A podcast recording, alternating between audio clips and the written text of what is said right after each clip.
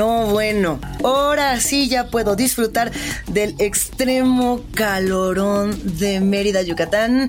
Ya quedé con dos hermanas bastante particulares para vernos en, en una tienda de ropa y de souvenirs de una de ellas. Ya me anticiparon que traen una obsesión con el karma. Bueno, vamos a ver si no es demasiado grave.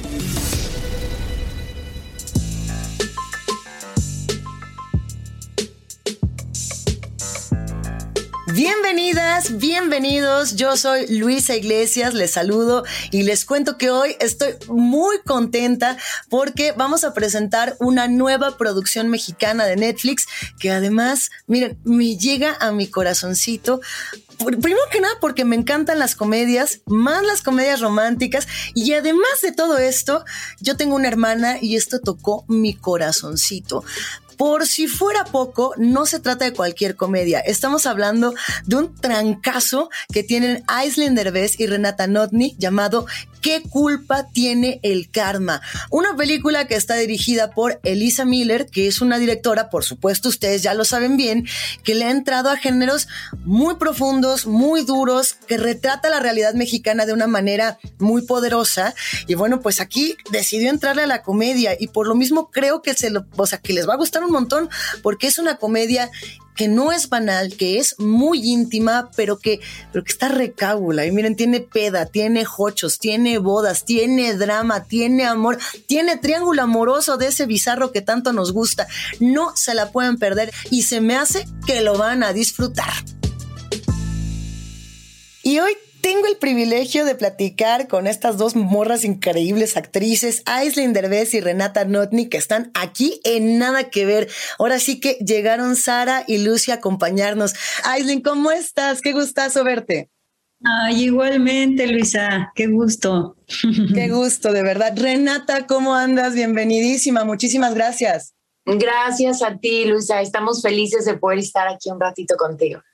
Al contrario, o sea, de verdad, eh, me he reído mucho con esta película, pero también me enojé mucho y les quiero agradecer. Eh, ahora sí que yo soy del equipo que tiene hermanas y por supuesto que me identifiqué profundamente con las dos, porque además siento que eh, todas las hermanas tenemos un poco de Sara, así como tenemos también un poco de Lucy. Pero a ver, antes de entrar a ello, me gustaría preguntarles qué fue lo que más les atrajo de sus personajes y qué fue lo que más les atrajo de esta historia. A ver, vamos, vamos empezando contigo, Renata. A mí lo que más me atrajo de esta historia es que me parece que es muy especial el hecho de que el foco de la historia no se centre en la pareja, en perdón, en el triángulo de pareja, me explico, que se centre en la relación de las hermanas. Y eso creo que no es algo tan común de ver hoy por hoy. Y me parece que es algo muy especial. Y yo siento que la peli es como un homenaje a las hermanas, ¿no? Y por otra parte, algo que a mí me encanta, yo soy fiel creyente del karma y de la energía y de la ley de atracción y poder de atracción. Y ese es un tema que está vivo y súper fuerte durante toda la película. Entonces creo que estas dos fueron las cosas que me atraparon del guion. Aislinn, ¿cómo ves? ¿Qué, ¿Qué fue lo que a ti te gustó de tu personaje? ¿Cómo le entraste? Sí, a mí también. A mí me encantó el hecho de poder hacer un personaje diferente. Pues es un personaje distinto a los que he hecho. Eh, me tocó hacer este personaje que está un poco más enojada con la vida, frustrada, que las cosas no se le cosas no le fluyen, que está como resentida. Y, y, que además como que se siente fea, que se siente fracasada y eso se me hizo divertidísimo, me, me, divirtió muchísimo poder hacer un personaje así. Y además que lance también esta, este mensaje tan poderoso de, de cómo, pues si sigues teniendo esa actitud en la vida, pues no te lleva a ningún lado, ¿no? Y de cómo vas sanando esa actitud. Y qué bonito que sea además a través de, de una relación de hermandad el tema de la hermandad y la importancia justamente de centrarnos en esas hermanas y de no quedarnos en esta clásica historia de amor, que por supuesto la historia de amor tiene, tiene mucho de dónde, ¿no? Es una cábula absoluta. Yo, yo en algún momento tuve mi crush con el vato de Kinky y cuando, cuando vi a Gila dije, no puede ser. Seguramente el trabajo con la directora tuvo mucho que ver, ¿no? ¿Cómo es trabajar con Elisa Miller? Yo les pregunto porque ella es una mujer que tiene como muchos contrastes cinematográficos, ¿no? Así como se puede aventar la adaptación del libro de Fernanda Melchor, que es una cosa muy dura, que habla de narco, que habla de, controversias sociales muy fuertes. También dice, bueno, me salgo y voy a hacer una comedia eh, romántica de dos hermanas muy íntima, pero a la vez también muy, muy pop. ¿Qué, pasó en ese trabajo con, la directora Aislinn? Pues fue muy loco, porque sí, Elisa no estaba acostumbrada a hacer algo así. Creo que fue la primera vez que hace un proyecto tan comercial además de comedia romántica. Ella está acostumbrada a hacer cosas más de nicho, más de autor, más independientes, un cine mucho más, eh, pues sí, completamente opuesto, ¿no? Y, y, crudo. Entonces, al llegar a, a, nuestro proyecto, la verdad es que estaba un poquito nerviosa, ¿verdad, Ren? Como que sí, le nervios y decía, es que todo el mundo cree que las comedias románticas y que la comedia en general es muy fácil y en realidad es lo más difícil porque eso es como, o sea, lograr una buena comedia es súper, súper complicado.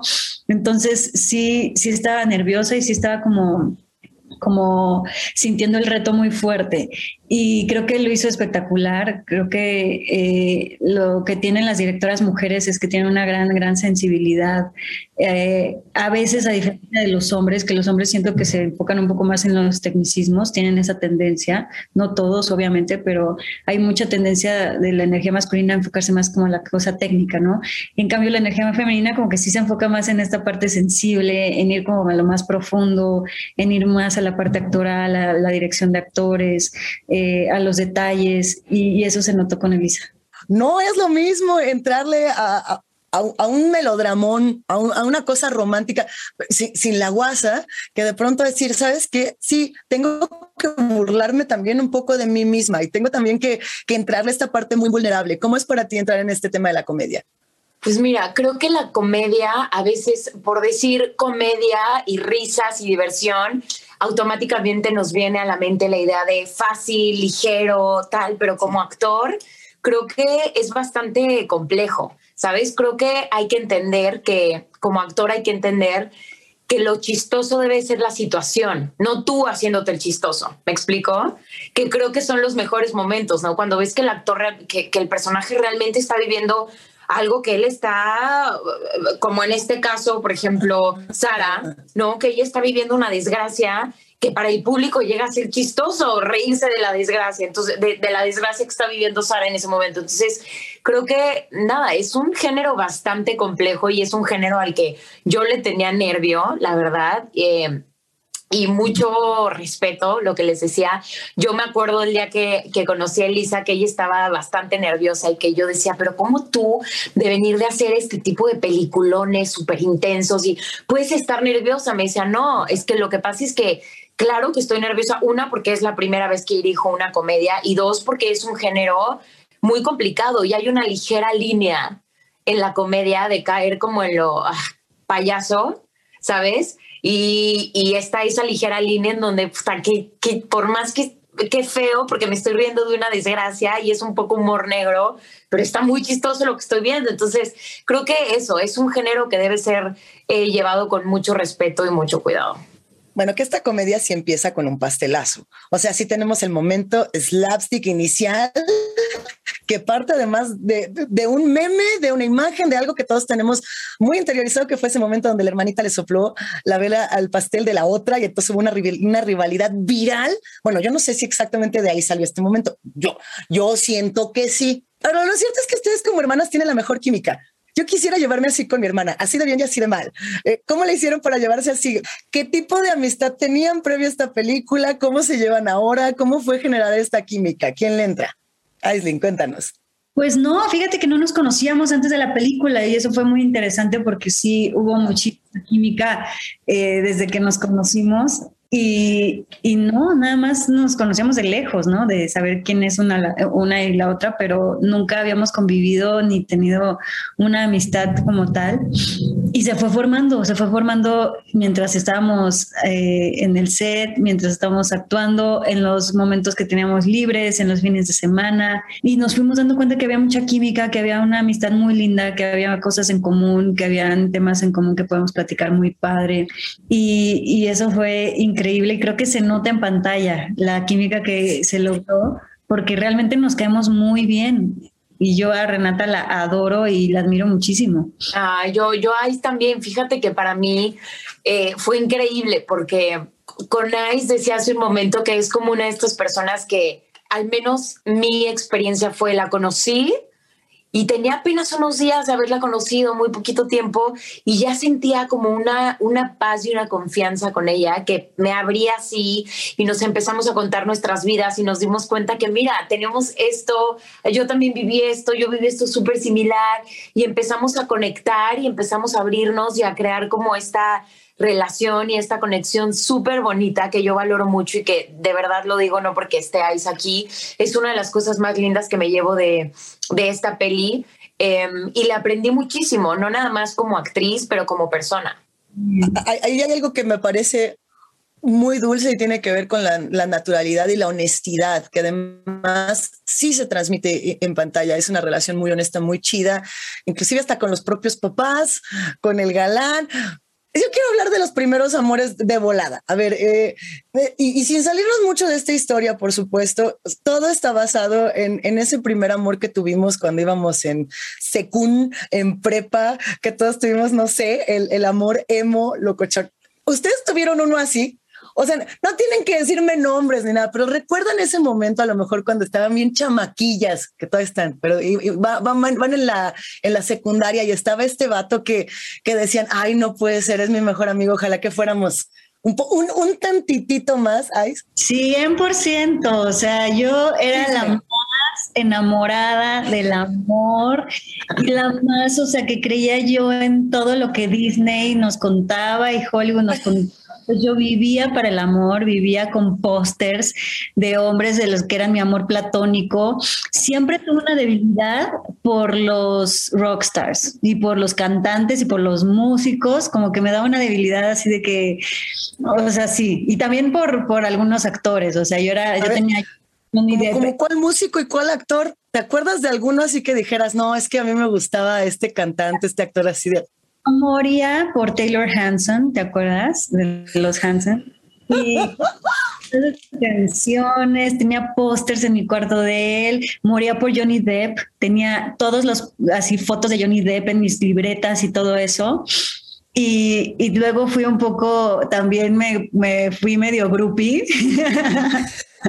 Me volví medio groupie porque me la pasaba yendo a conciertos de mis amigos porque me empecé a ser amiga de, de muchos cantantes y así en México de bandas así que estaban saliendo cuando empezó Lu y Reiki y este y Kalimba y todos ellos, o sea, como que yo empezaba así, me iba con todos ellos, saliendo con, o sea, no, tampoco creas que yo andaba ahí como de cascos Eso nunca pero sí me la pasaba en sus fiestas, en sus desmadres, y yo me sentía la más cool siendo su amiga. Entonces sí, siempre tuve esta como debilidad de tener como amores platónicos rockstars. Fíjate que yo también siempre era súper, soy, soy, me encanta el amor, me encanta estar enamorada, me encanta que, y desde chiquita, y yo me acuerdo que mi, mis crush, como que siempre me gustaba el reto, ¿sabes? Me, me gustaba sentir que, ay, es difícil que, que, que, que, este me haga caso o es difícil. Es normal, me gustaban mucho los, los que eran un poco más grandes que yo. Entonces, por ejemplo, si yo iba en secundaria, me gustaban los de prepa. Como que a los de secundaria los decían, no, tú estás muy chiquito, yo toda chiquita, y yo le tiraba, lo, a, me gustaban los de prepa, como el bad boy, ¿sabes? O sea, obviamente los gustos van cambiando, ¿no? Luego te vas, te vas dando cuenta que eso no es precisamente lo que queremos en nuestra vida, el bad boy y tal, que te gustaba cuando eras niña, ya de grande buscas un poco lo opuesto. Eh, pero sí, yo tenía mis crush en la escuela y pasaba y los veía y ya quería, ya quería así de, puedo ir al baño solamente para pasar por su salón y verlo y asomarme, ¿sabes? Entonces... Eh, ahí estás diciendo algo súper interesante, Renata, y es lo que vamos buscando conforme crecemos. Y creo que en esta película, tal cual, tal cual, en qué culpa tiene el karma, esa es como la esencia de qué queremos. Y al final lo que quieren estas hermanas es una relación súper chida y súper eh, bonita sin ser entre ellas, ¿no? ¿no? No, aquí no vamos a hacer spoiler y no vamos a decir en qué acaba, pero sí vamos a decir que es un reto esta película hacia la construcción del amor romántico que teníamos antes, ¿no? hacia esa historia de, y al final lo más importante es quedarse con el vato. Creo que ya estamos replanteando esos modelos y dándoles la vuelta por completo. Ahí tú querías decir algo sobre ellos, sobre esta vuelta de, de los moldes. Es que creo que es importantísimo ya darle la vuelta a todo eso porque nos ha hecho un daño enorme toda esta cultura de donde ponía el amor romántico como lo más importante y lo más exitoso, que si encontrabas al amor de tu vida, que si encontrabas a, ese amor perfecto que va a durar toda la vida y te va a hacer feliz para siempre, entonces ya eso significa éxito rotundo. No puede haber algo más alejado de la realidad. Entonces, y creo que nos partió la madre a muchas mujeres en nuestra juventud eh, y creo que es importante cambiar esas narrativas ya. O sea, creo que eh, la, la vida tiene cosas mucho más nutritivas, importantes, maravillosas, como precisamente fomentar eh, el amor en la comunidad, en la amistad, en la tribu, en la hermandad en, en, la familia, más allá de solo el amor romántico, que sí, obviamente se siente como que la gente, yo creo que se quedó clavada en este rush maravilloso que se siente cuando te enamoras y claro, es de las cosas más hermosas que nos puede pasar y más espectaculares y, y se sienten las cosas más increíbles, pero, pero ya basta de darle tanto crédito a algo que además es tan efímero, ¿no? O sea, el enamoramiento realmente dura menos de dos años, entonces, ¿por qué darle toda esa atención a un enamoramiento que además ni siquiera es tan real, es puramente químico y pues no tiene ningún trasfondo, ¿no? El amor real se empieza a construir después de que se acabe el enamoramiento, después de esos dos años. Entonces, y nadie nos habla de eso, nadie nos enseñó eso en la escuela, ni en las películas, ni en nada. Y ojalá se empezara a hablar más de eso. Mira, qué ganas de que nos lo hubieran dicho un poquito antes. Así, cinco minutitos antes de muchas decisiones de nuestra vida, pero justo ello, ¿no? A veces inclusive el amor puede durar hasta tres semanas, que es el caso que por ahí eh, tiene justamente una de las carnalas, una de las hermanas, con un tal Gil Cerezo. Renata, ¿Gil Cerezo es suficientemente bad boy? Así como para que en la prepa tú hayas dicho, este es el bad boy por excelencia o más o menos. Mira, creo que más que bad boy, el personaje de Aaron, que es que, eh, Gil Cerezo, que hizo un personaje increíble, la verdad. Eh, también como que toca este tema de cómo a veces nos enamoramos de la idea, ¿no? Más que de la persona. A veces como esta tendencia que podemos llegar a tener como de idealizar o de idolatrar a la persona con la que estás sin siquiera realmente llegar a conocerla lo suficiente, etcétera. Creo que eso también es un tema muy bonito que se toca y que es algo de lo que a mí también me gustaría que se hablara más hoy en día, ¿no? Que a veces pues no te estás enamorando de la persona en realidad, te estás enamorando de la idea de lo que es la persona, o no te estás enamorando, estás enamorada de la idea del amor, o estás enamorada de lo que sería, de lo que tú crees, de, lo, de la expectativa que tienes, no de la realidad. Y eso también es algo muy fuerte y que se toca mucho en la peli, como, como tú puedes ver. ¿Sabes que es otro tema importante que se toca, Luisa, que a mí me parece también muy importante, hoy, sobre todo hoy en día que las redes sociales están como tan vivas, que no todo lo que se ve en las redes sociales es cierto, ¿no? Como esta expectativa tan alta que a veces nos ponen las redes sociales de ver estas vidas perfectas y tal y tal, no siempre lo que vemos ahí es, es cierto. Y creo que hay que cuestionarnos mucho eso, qué creer y qué no creer. Yo creo que las redes sociales son un arma de doble filo y que si las tomas por el buen lado y verlas como algo motivacional, inspiracional, de conocer gente, de hacer equipo, de tal, creo que es algo muy lindo, pero también puede caer en el, en el otro lado, en el lado negativo, ¿no? Que es el compararte con los demás, el por qué ella tiene esta relación, por qué ella tiene esta vida, por qué ella tiene este cuerpo, por qué ella tiene este viaje y yo no. Entonces, nada, creo que el, el personaje de Lucy, que es un personaje, que es una blogger súper famosa, nos, nos ayuda también como a ver este lado de las bloggers, que no siempre es lo que parece, y eso también me parece algo como muy bonito ustedes dos se exponen, digamos, mucho su vulnerabilidad, su persona, su honestidad, tanto en redes como en la propia pantalla. Y no es fácil, no es nada sencillo decir, estas somos nosotras, estamos bien chidas y queremos contarles estas historias y ser este tipo de mujeres, ¿no? Creo que son una generación que efectivamente está cambiando la, narrativa tanto del cine como justo esas redes.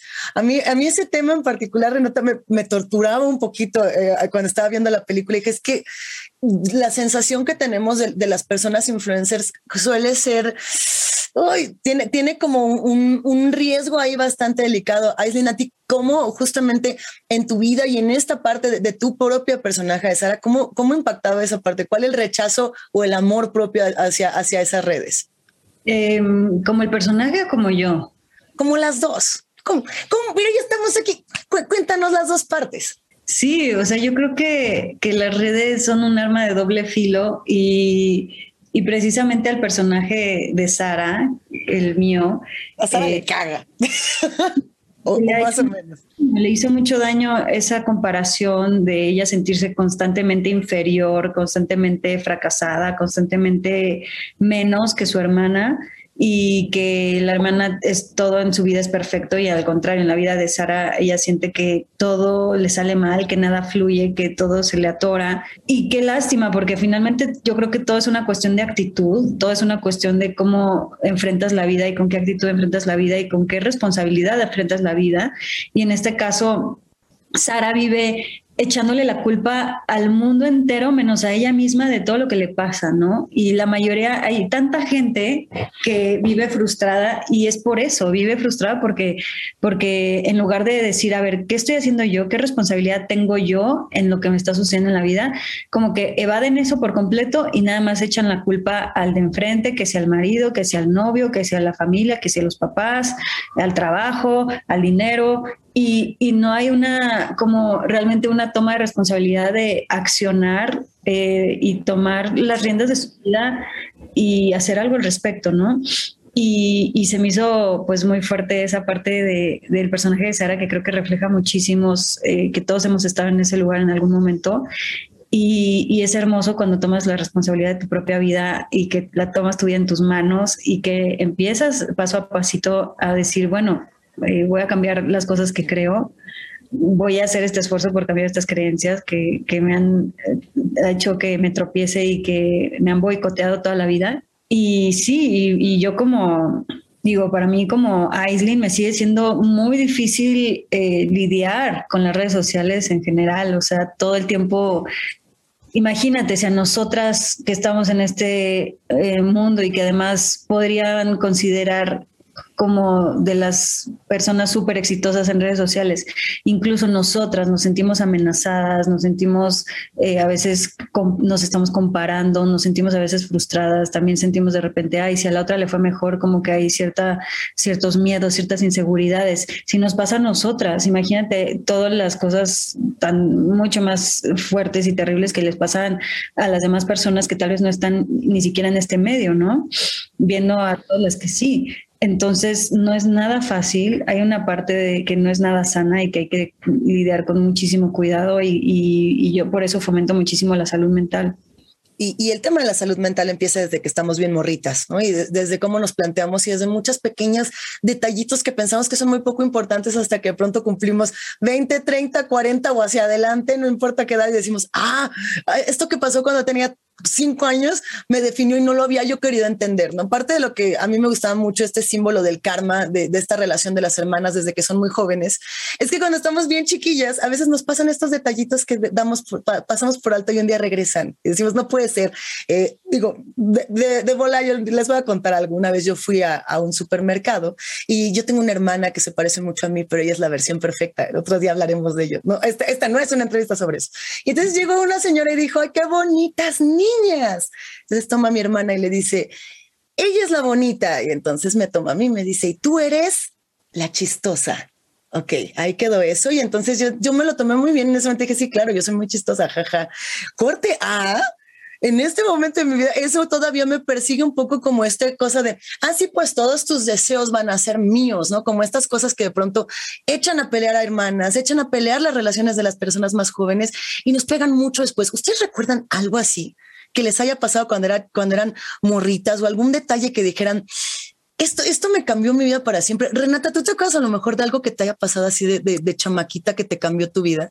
Pues sí, mira, em, mis papás se divorciaron, por ejemplo, cuando yo tenía cinco años y yo pensé en cierto punto que era algo que siempre me decía, pero no extrañas que tu papá viva contigo. Y yo decía, pues no, como yo tenía muy poquitas imágenes de eso porque era muy chiquita, yo pensaba que era algo que, que no me había afectado y que no, pues nunca, no me acuerdo ni siquiera de una imagen de mis papás juntos. Entonces yo siempre decía como, no puedes extrañar algo que nunca has tenido y tal, hasta que fui creciendo y me di cuenta que era algo que claro que claro que un divorcio es algo que como niño te marca, ¿no? Y que después, y que tienes que trabajar y que tienes que sacar después. Y son de esas cosas que en cierto momento de tu vida como que peluceas y dices, no, a mí no me afectó esto, no pasa nada. Y después te das cuenta que sí, como tú dices, creo que nuestra infancia es en gran parte las personas que somos o que iniciamos siendo y luego vas trabajando, claro, para superar como todas esas cositas.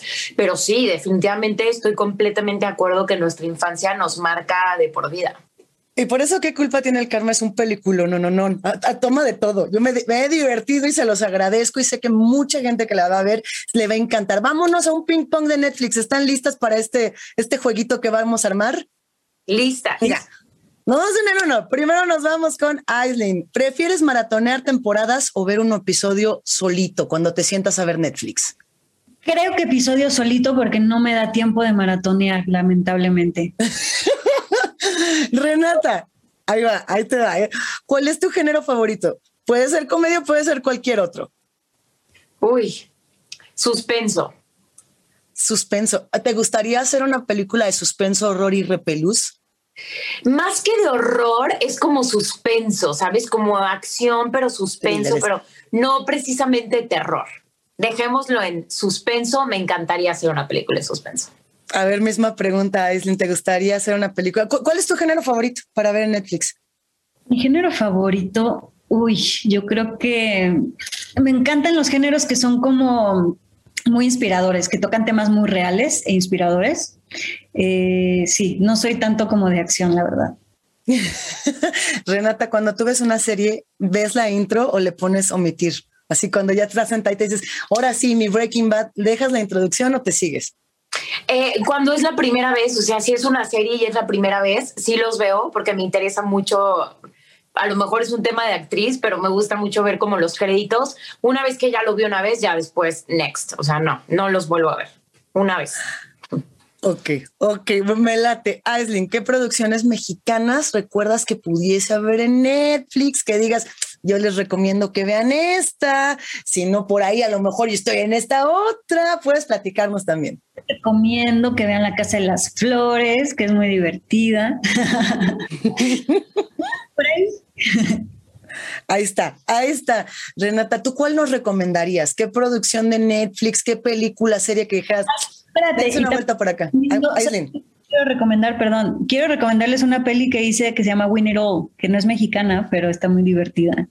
Eso, nos gusta. Ay, pues yo me puedo soltar así con mi lista de recomendaciones, pero como no me voy a explayar, vean qué culpa tiene el karma.